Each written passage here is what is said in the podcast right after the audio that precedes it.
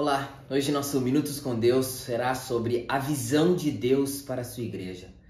Um assunto importante, principalmente por conta do mês em que estamos vivendo. Este mês comemoraremos 58 anos de igreja. Uma alegria poder participar dessa data festiva com a primeira igreja batista em Mogi Guaçu.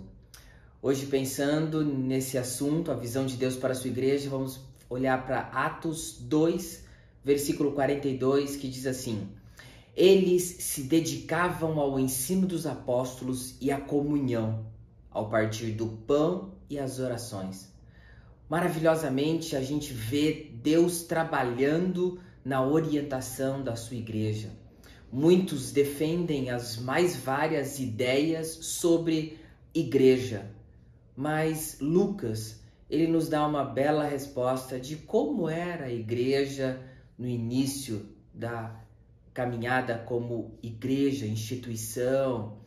Não podemos afirmar que a igreja começou naquele dia, em Atos 2, ato que ocorreu logo após a, o sermão de Pedro, palavras maravilhosas instruído por Deus, os acontecimentos de Pentecostes, Sabemos que houve um acréscimo maravilhoso na igreja, muitas pessoas estavam conhecendo o Evangelho e nos perguntamos quais eram as marcas da igreja primitiva, o que eles faziam e como caminhavam.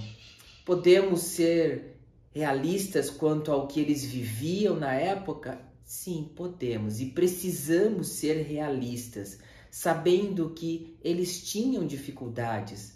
Muitos idealizam a igreja primitiva como a igreja perfeita, tudo correto, tudo maravilhoso, mas sabemos que nem tudo era perfeito. Eles tinham dificuldades. Eles, muitos de nós nos esquecemos de que eles tinham problemas e falhas humanas como igreja.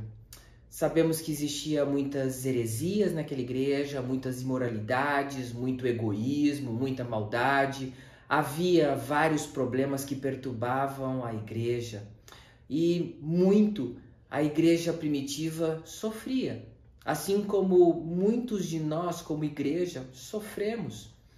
Uma coisa é certa: como todos os problemas e dificuldades que eles viviam, eles eram radicalmente inspirados pelo Espírito Santo.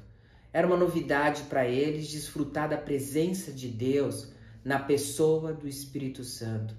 Hoje, nós, como igreja, instituição de Deus, algo que é um privilégio nós temos de ter a palavra de Deus, onde podemos ler, podemos ouvir a própria voz de Deus falando a cada um de nós nós entendemos a profundidade do Espírito Santo nos conduzindo a entender a palavra de Deus.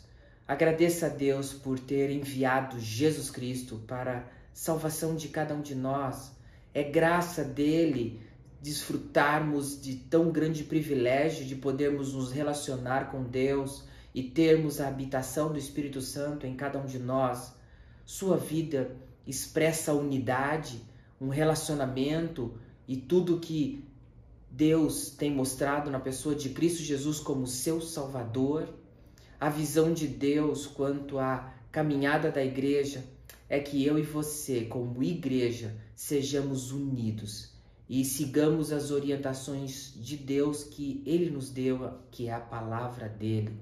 E temos a habitação do Espírito Santo para nos ajudar, nos orientar a vivermos unidos e nos fortalecermos como igreja e muitos e muitos anos serem comemorados para honrar e glorificar a Deus.